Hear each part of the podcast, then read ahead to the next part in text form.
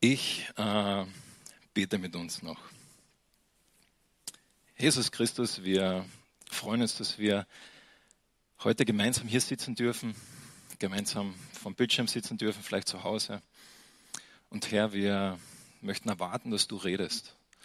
Du hast nicht nur vor 2000 Jahren geredet, sondern redest auch heute noch. Und das möchten wir erwarten, dass du ganz persönlich in mein Leben redest, dass dein Wort heute was mir zu sagen hat in meine Situation hinein. Und so bitten wir dich, äh, gib uns ein offenes Herz, gib uns offene Ohren ähm, und lass uns ja, von dir hören. Amen. Vielleicht kennt der eine oder andere von euch diese äh, Fernsehsendung, äh, eine amerikanische Sendung, die heißt äh, Pimp My Ride, was übersetzt so viel heißt wie äh, mein Auto aufmotzen. Ich habe euch ein paar Bilder mitgebracht. In dieser Fernsehsendung ging es darum, sie haben alte Autos genommen und die komplett umgekrempelt äh, zu etwas, was ganz anders ausgeschaut hat. Also hier ist ein Mini, der oben recht normal ausschaut und unten haben sie ihn voll aufgetunt, aufgemotzt, voll äh, verändert. Manchmal haben sie bewusst alte Autos genommen und sie komplett äh, verändert und äh, verschönert und alles Mögliche reingebaut in diese Autos. Pimp my ride, also mein Auto aufmutzen. Was wäre, wenn Gott dir sagt, ich möchte dein Leben aufmutzen, ich möchte dein Leben umkrempeln, ich möchte dein Leben verändern? Das ist passiert mit einem Mann, von dem wir heute lesen in der Bibel.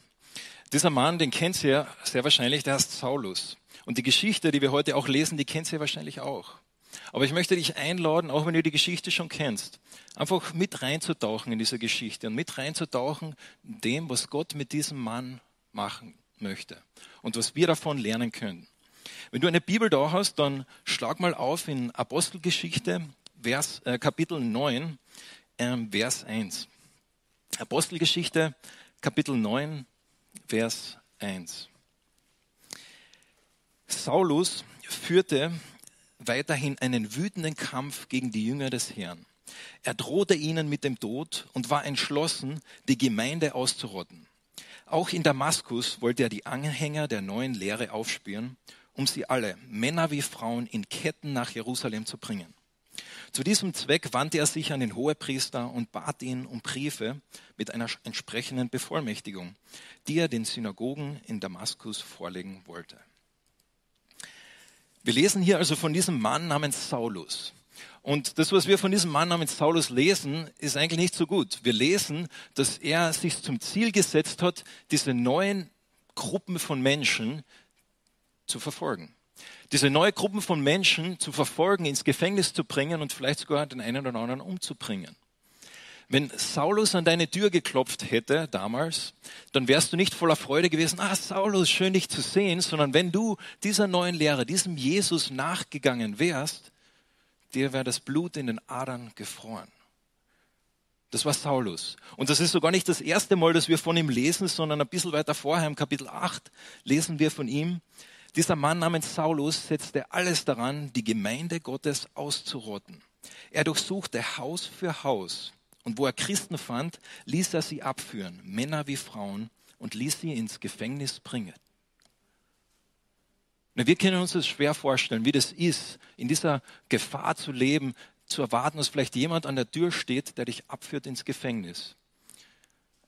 Die einen oder anderen aus Iran oder Afghanistan, die haben das vielleicht sogar erlebt, wie das ist, wenn da auf einmal jemand vorne steht und du weißt genau, jetzt passiert etwas, das wird mein Leben verändern. Das ist dieser Saulus. Der Saulus, wie wir ihn so kennenlernen in, in der Apostelgeschichte, ist ein sehr gebildeter Mann. Er ist ein Mann, der unter den besten Rabbi damals in der Zeit studiert hat. Er hat gewusst, wie man die Torah, das Gesetz Gottes auslegt. Er hat Gott gekannt. Er war ein ein Vorzeigeschüler, ein Eliteschüler. Er vergleicht sich selber in einem Brief, den er schreibt und er sagt, meine Klassenkameraden waren nichts gegen mich und den Eifer, den ich gehabt habe, Gott nachzufolgen. Er war ein Mann Gottes. Aber nicht nur war er einfach ein, ein Jude, der in irgendeiner kleinen römischen Provinz aufgewachsen ist, nein, sondern er ist in einer Stadt namens Tarsus aufgewachsen, war ein römischer Bürger, ein angesehener Mann, bei Juden sowie Römer und er war sehr zielstrebig. Man könnte auch sagen, Saulus war ein Dickschädel. Man sieht es, wenn man die Apostelgeschichte liest, wenn Paulus sich etwas vorgenommen hat, dann hat er das gemacht. Bei dem hat es kein Halbgas oder Viertelgas gegeben, bei dem hat es nur Vollgas gegeben. Alles oder nichts. Und hier in dieser Geschichte lesen wir von Paulus und wie er sich entschieden hat, diese Nachfolger dieser neuen Gruppe, diese Christen, die sind nicht von Gott. Und dann setzt er alles dran, diese Menschen zu verfolgen. So lernen wir ihn kennen, diesen Saulus. Und wenn wir dann weiterlesen, was passiert mit ihm? Er, er hat diesen Wunsch, nach Damaskus zu gehen. Er, er wartet gar nicht drauf, jetzt einfach nur in Jerusalem zu sein, sondern er geht sogar extra nach Damaskus. Mehrere Tage weit reist er weg, weil er gehört hat, dort gibt es noch ein paar von diesen Jesus-Nachfolgern. Und er macht sich zum Ziel, sie zu finden, aufzuspüren und als Gefangene zurückzubringen. In Vers 3 heißt es, als er nun nach Damaskus unterwegs war und die Stadt schon fast erreicht hatte, leuchtete plötzlich vom Himmel her ein Licht. Von allen Seiten umgab ihn ein solcher Glanz, dass er geblendet zu Boden stürzte.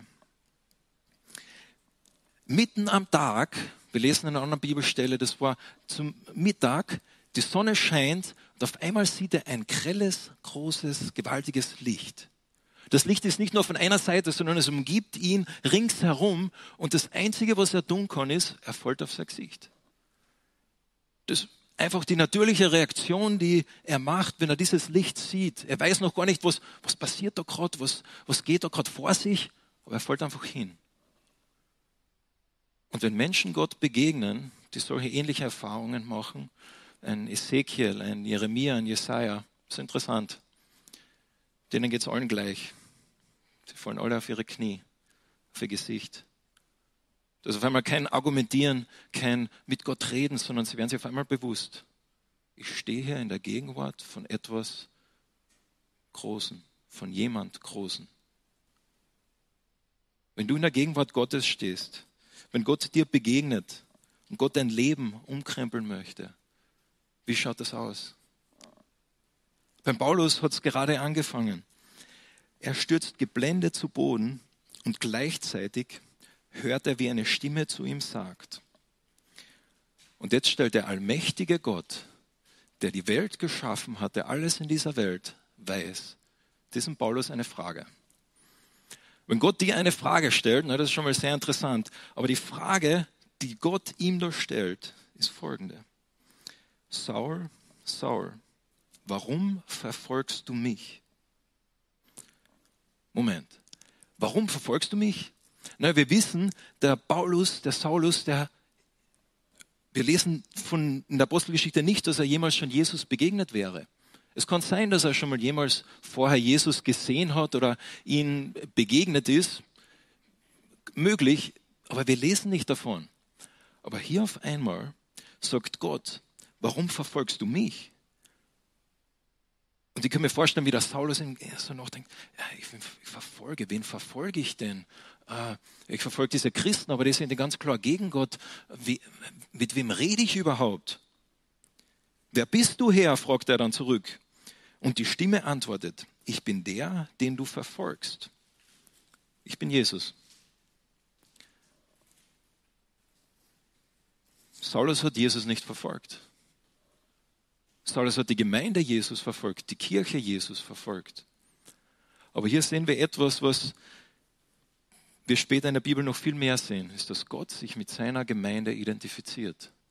Dass Gott sagt, meine Nachfolger, meine, die Menschen, die meine Kinder sind, das bin ich. Meine Gemeinde. Vielleicht kennt ihr diese Bibelstelle in der Apostelgeschichte, äh, in, im Korintherbrief später, wo Paulus darüber schreibt, dass die Gemeinde wie ein, ein Körper ist. Jeder hat seinen Teil. Und Gott ist, äh, und Jesus ist der, der Kopf. Das ist ein Bild, das Paulus verwendet. Ich frage mich, ob das Bild von daher kommt. Jesus sagt nicht, warum verfolgst du meine Gemeinde? Er sagt, warum verfolgst du mich? Und wenn wir hier in der FEG Klagenfurt Gemeinde bauen, dann bauen wir nicht unsere Gemeinde. Dann bauen wir nicht, wenn wir über Werte und Vision nachdenken, dann denken wir nicht über unsere Werte und unsere Vision nach, sondern wir denken über Gottes Gemeinde nach, Es ist seine Gemeinde, die er da baut. Und wir, du und ich, wir sind ein Teil davon. Wir dürfen dazu beitragen, aber Gott sagt, meine Gemeinde, meine Nachfolger, das bin ich. Jesus sagt, was er irgendeinen, jemand kleinen, einem anderen tut, eine kleine Gabe, etwas, was ihr jemand, wenn ihr jemandem hilft, das tut ihr mir. Gott identifiziert sich mit seinen Nachfolgern. Wie geht es dann weiter?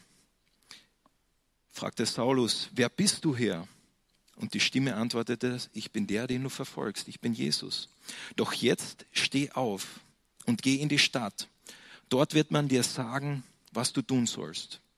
Die Männer, die mit Saulus reisten, standen sprachlos vor Bestürzung dabei. Sie hörten zwar die Stimme, sie sahen aber niemanden. Da waren anscheinend noch andere Personen dabei und sie, sie sehen, äh, sie hören irgendetwas, sie verstehen es nicht, sie, sie sehen vielleicht etwas, aber Gott spricht ganz persönlich zu Saulus. Gott sieht Saulus. Und das möchte ich dir heute zusprechen. Ich denke, das ist etwas, was Gott dir heute zusprechen möchte, dass Gott dich sieht. Nicht, dass diese anderen Personen, die da rundherum gestanden sind, nicht wichtig wären, aber Gott hat Saulus gesehen und gesagt, ich sehe deine Situation, ich sehe dich und ich habe eine Nachricht für dich. Und das, was da für Saulus gilt, das gilt auch für dich und für mich. Gott sieht dich. Hat Gott dir schon jemals in dein Herz hineingesprochen, auf eine Art und Weise,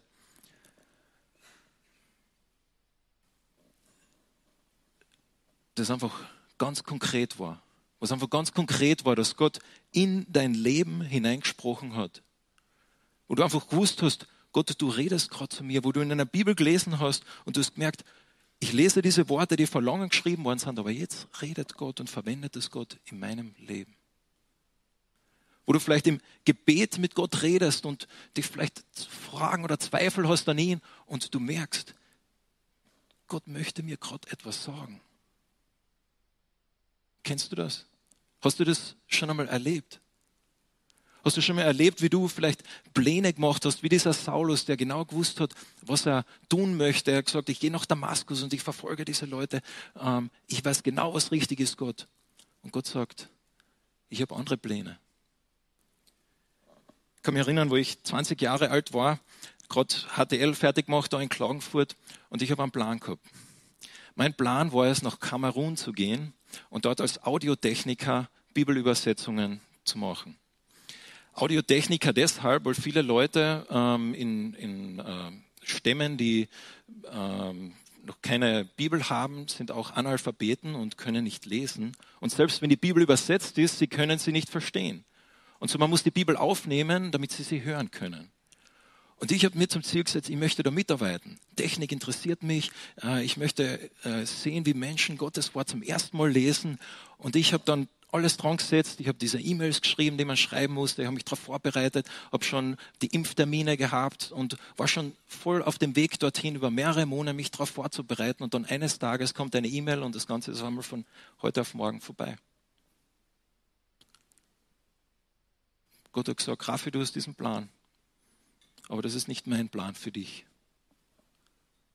Hast du schon mal Pläne in deinem Leben gehabt, wo du dir was vorgenommen hast Vielleicht hast du gewusst, das ist etwas nicht Gutes, aber vielleicht war es auch etwas Gutes. Aber Gott hat einfach gesagt, nein, das ist nicht für dich. Warum? Vielleicht hast du eine Antwort bekommen, vielleicht nicht. Aber was wir im Leben von Paulus sehen, ist, dass Gott ganz individuell in das Leben eines Menschen hineinredet. Ganz individuell das Leben eines Menschen beeinflussen möchte, ganz individuell in dein Leben hinein sprechen möchte. Wie bist du damit umgegangen, als es dir damals so gegangen ist? Als Gott in dein Leben hineingesprochen hat, als Gott deine Pläne, die du gehabt hast, gesagt hat, nein, das ist nicht dran für dich. Paulus ist folgendermaßen damit umgegangen. Saulus richtete sich vom Boden auf und öffnete die Augen, aber er konnte nichts sehen. Seine Begleiter mussten ihn bei der Hand nehmen und nach Damaskus führen.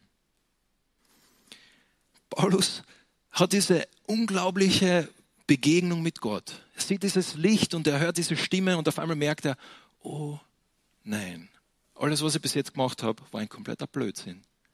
Und er steht auf und dann auf einmal merkt er, ich, ich, ich sehe nichts mehr. Und er wird an seinen Händen nach Damaskus geführt. Dieser Paulus, der das Ziel gehabt hat, Leute in Damaskus gefangen zu nehmen und wie Gefangene nach Jerusalem zu bringen. Er wird jetzt als blinder Mann, fast wie ein Gefangener, nach Damaskus geführt.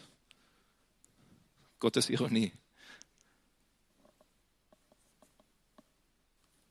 Ist es Zufall, dass Paulus blind wird? Hätte Gott nicht einfach sagen können, naja, jetzt hat er diese Erfahrung gehabt und jetzt kann er wieder sehen. Hat Gott auf einmal vergessen, ah, entschuldige Paulus, ich habe meine Helligkeit auf Stufe 5 gehabt, es sollte eigentlich nur Stufe 2 sein. Ups, jetzt bist du blind. Nein. Gott hat genau gewusst, was er tut. Gott wollte am Leben von Paulus noch etwas machen, weil was ist passiert, als er in Damaskus war? Liest mal schnell drüber. Vers 9. Drei Tage lang war er blind und er aß nichts und er trank nichts. Wie wäre es dir gegangen, wenn du diese Begegnung hast und dann sitzt du drei Tage lang einfach in Dunkelheit? Du weißt nicht, was passiert. Du weißt nicht, wie lange diese Dunkelheit noch ist. Du weißt nicht, wie lange es noch so weitergehen wird. Ich denke, in diesen drei Tagen ist viel passiert im Leben von Paulus, wo er sich selbst reflektiert hat, über sein Leben nachgedacht hat, Zeit genommen hat, darüber nachzudenken, was möchte Gott mir sagen. Und er hat diese Zeit genützt, mit Gott zu beten und zu fasten. Hat sich vielleicht darauf vorbereitet, er wollte von Gott hören. Er hat sich zum Ziel gemacht, ich möchte von Gott hören. Möchtest du von Gott hören? Wenn Gott dir heute etwas sagen möchte, möchtest du das hören? Möchtest du das hören, was Gott dir sagen möchte? Weil wisst ihr, Gott hat etwas gesagt. Das in seinem Wort, wo er redet. Auch heute noch. Auch zu dir. Gott hat die Autorität, deine Prioritäten zu verschieben. Gott hat die Autorität, in dein Leben hineinzukommen und deine Prioritäten zu verschieben. Deine Pläne zu nehmen und zu sagen, nein, das ist jetzt nicht dran. Die Dinge, die du vorgenommen hast, zu sagen, nein, das ist jetzt nicht dran. Gott hat diese Autorität als dein Schöpfer. Noch viel mehr hat Gott diese Autorität, wenn du ein Kind Gottes bist. Dann hat er dein Leben sogar gekauft. Er hat gesagt, ich habe einen Preis bezahlt für dein Leben. Gott hat diese Autorität. Aber Gott gibt dir trotzdem die Freiheit zu entscheiden, wie du damit umgehst. Gibst du ihm diese Autorität? Gibst du ihm diese Freiheit, dir das zu sagen? Es ist spannend, wenn wir die Geschichte von Saulus hier lesen, dann denken wir immer nur über Saulus nach, aber es gibt ja noch eine zweite Person in dieser Geschichte, die mit genauso vielen Versen beschrieben wird. Wisst ihr, wer diese zweite Person ist? Das ist der Hananias. Der bekommt genauso gleich viele Verse wie diese große Geschichte von Paulus. Der geht in einer ähnlichen Situation ein bisschen anders um. In Vers 10 lesen wir weiter. In Damaskus lebte ein Jünger namens Hananias. Zu ihm sagte der Herr in einer Vision, Hananias. Ja, Herr, erwiderte Hananias, geh in die gerade Straße, befahl ihm der Herr, und frage im Haus des Judas nach einem Saulus aus Dasus. Du musst Folgendes wissen. Saulus betet und in einer Vision hat er gesehen, wie ein Mann namens Hananias in sein Zimmer tritt und ihm die Hände auflegt, damit er wieder sehen kann. Herr, entgegnete Hananias, von den verschiedensten Seiten habe ich erfahren, wie viele schreckliche Dinge dieser Mann in Jerusalem denen angetan hat, die zu deiner Gemeinde gehören. Außerdem ist er von den führenden Priestern dazu ermächtigt, hier in Damaskus alle zu verhaften, die sich zu deinem Namen bekennen. Hier ist dieser andere Mann, der ist in Damaskus. Dieser andere Mann, wir lesen später in der Apostelgeschichte, war ein reifer Christ. Das war jemand, der angesehen war unter den Christen damals in Damaskus. Und dieser Mann hat auch eine Vision. Er sieht auch Jesus. Jesus begegnet ihm und gibt ihm auch einen Auftrag. Und wie geht er damit um? Was sagt er? Er sagt, ja Gott, äh, ich weiß, du bist Gott, aber äh, Folgendes hast du, glaube ich, nicht bedacht. Dieser Paulus, äh, der will mich umbringen. Dieser Paulus ist kein guter Mann. Ich glaube, du hast ihn vielleicht verwechselt. Meinst du vielleicht diese andere Adresse, diesen anderen Paulus da drüben? Er fängt an, Gott zu hinterfragen und so oft in meinem Leben, und vielleicht kennst du das, bin ich ähnlich.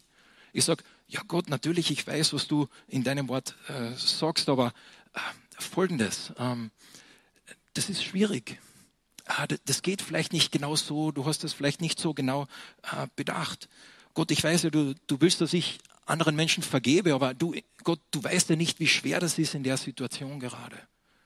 Ja Gott, ich, ich, ich weiß, du willst, dass ich anderen Menschen von dir erzähle, aber ich habe schon fünfmal versucht, meinen äh, Kameraden in der Schule, auf der Arbeit zu erzählen, das funktioniert nicht, Gott, das hast du nicht so genau bedacht. Wir argumentieren mit Gott, wir reden mit Gott, wir hinterfragen ihn. Wie gehst du damit um, wenn Gott in dein Leben kommt und sagt, ich möchte was umkrempeln? Ich möchte etwas in deinem Leben verändern.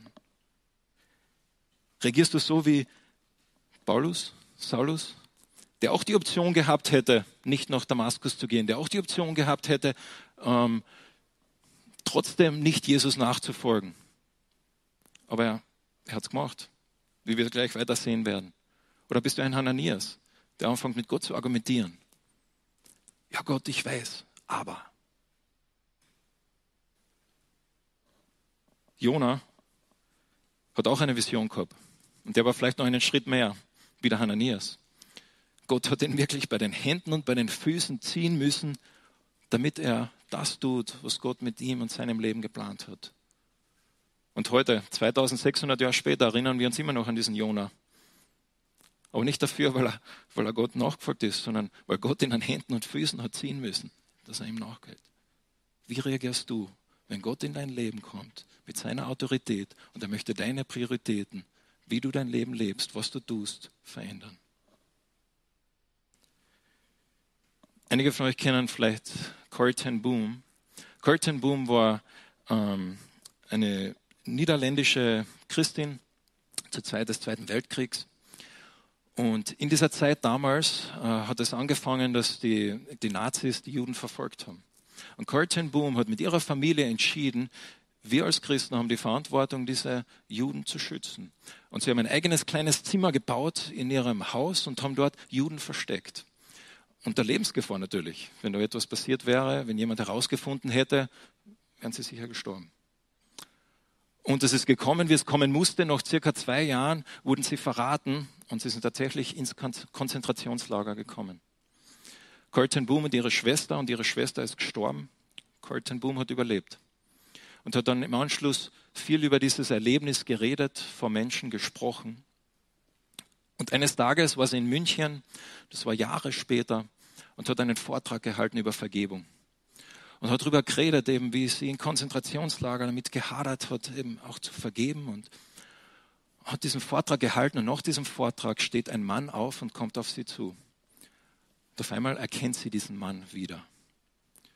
Sie weiß, das ist einer von der SS der damals im gleichen Konzentrationslager wie sie gearbeitet hat. Und dieser Mann kommt auf sie zu und sagt, sehr schön, äh, Frau Bohm, dass Sie über Vergebung geredet haben.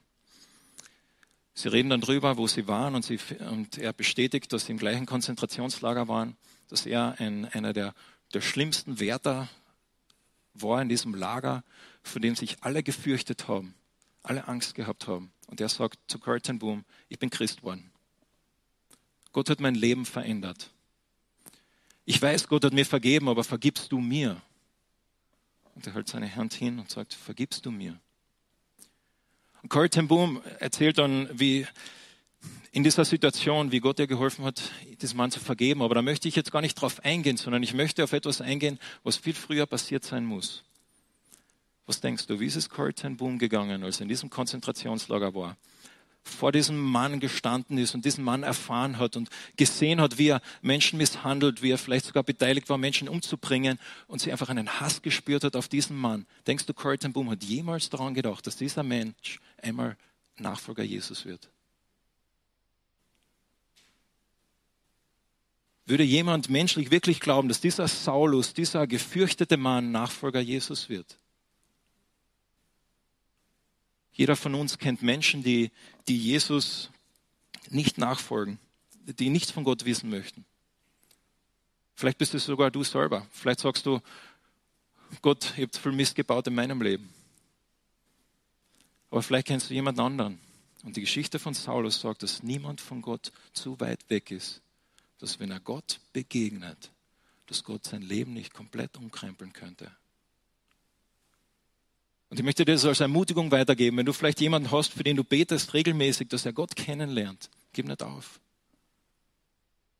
Wenn jemand Gott begegnet, dem lebendigen, allmächtigen Gott,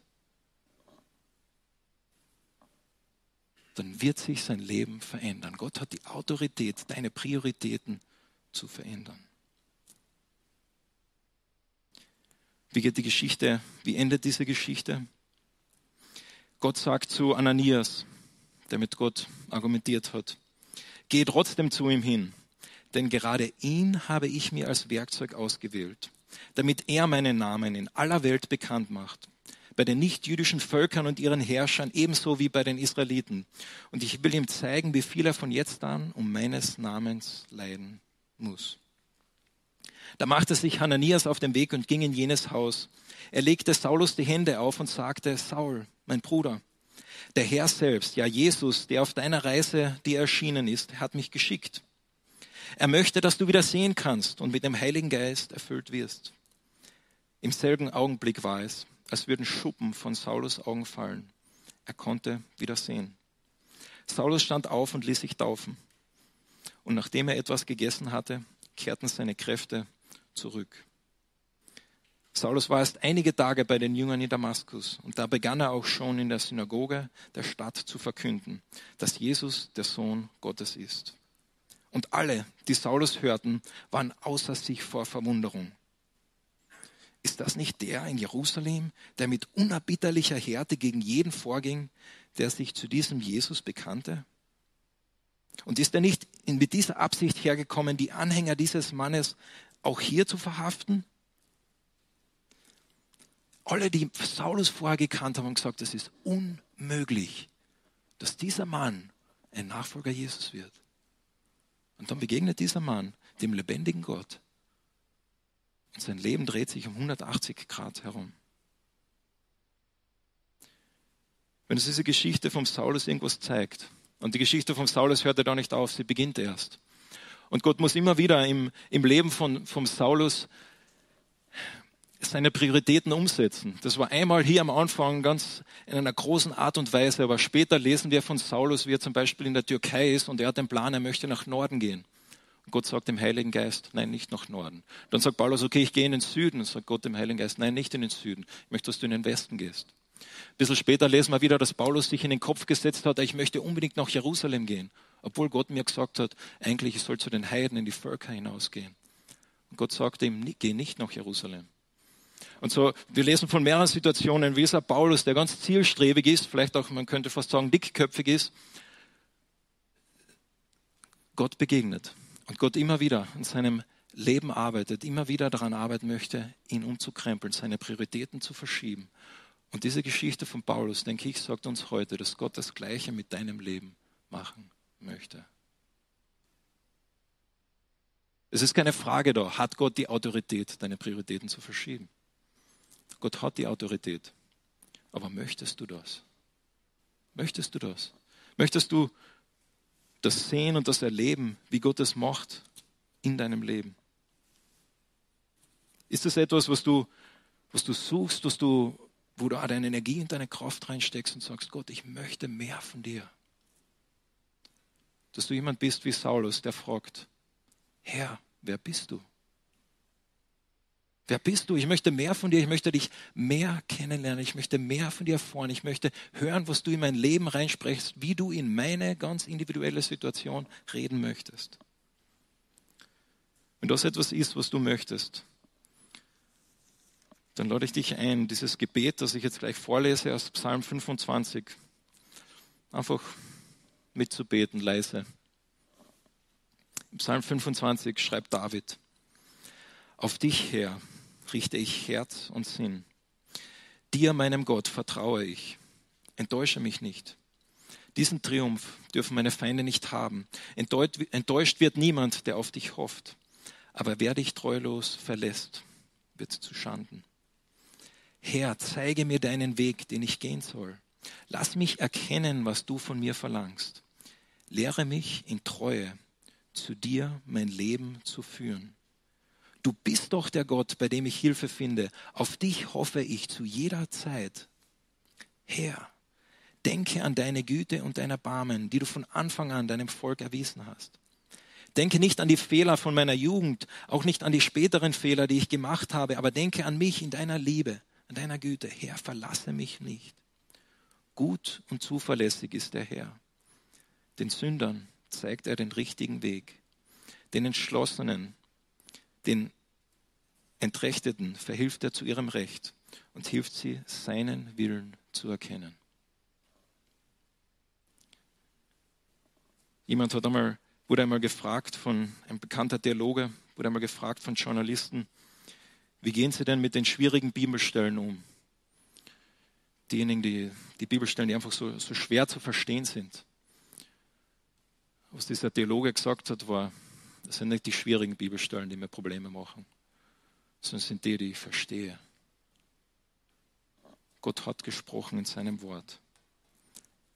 Gott hat die Autorität, deine Prioritäten zu verschieben. Möchtest du das? Ich bete noch. Vater im Himmel, du bist ein lebendiger Gott. Du bist ein Gott, der an mir ganz persönlich interessiert ist, der das Leben vom Raffi kennt, der weiß, was ich erlebt habe, wie ich fühle, wie ich dicke, wie ich denke, was mich bewegt. Der weiß, wo ich in einem Jahr sein werde. Der weiß, wann mein Todestag ist, der mich kennt. Sagt er Danke dafür. Danke, dass das einfach wahr ist über jeden Einzelnen, der jetzt da gerade da sitzt oder zuhört. Gott, ich danke dir, dass du ein Gott bist, der lebendig ist und der zu uns redet. Und Herr, wir möchten vor dich kommen und sagen, ja Herr, wir möchten von dir hören. Wir möchten, dass du in unser Leben hineinkommst und ständig, jeden Tag unsere Prioritäten nach dir ausrichtest. Und danke, Herr, dass, dass du derjenige bist, der das macht in uns. Dass es nicht irgendwie eine Anstrengung ist, die wir irgendwie einfach ganz fest versuchen müssen, sondern dass du derjenige bist, der uns in deinem Geist dadurch hilft. Danke, Herr. Du bist ein allmächtiger und wahnsinnig guter Gott. Amen.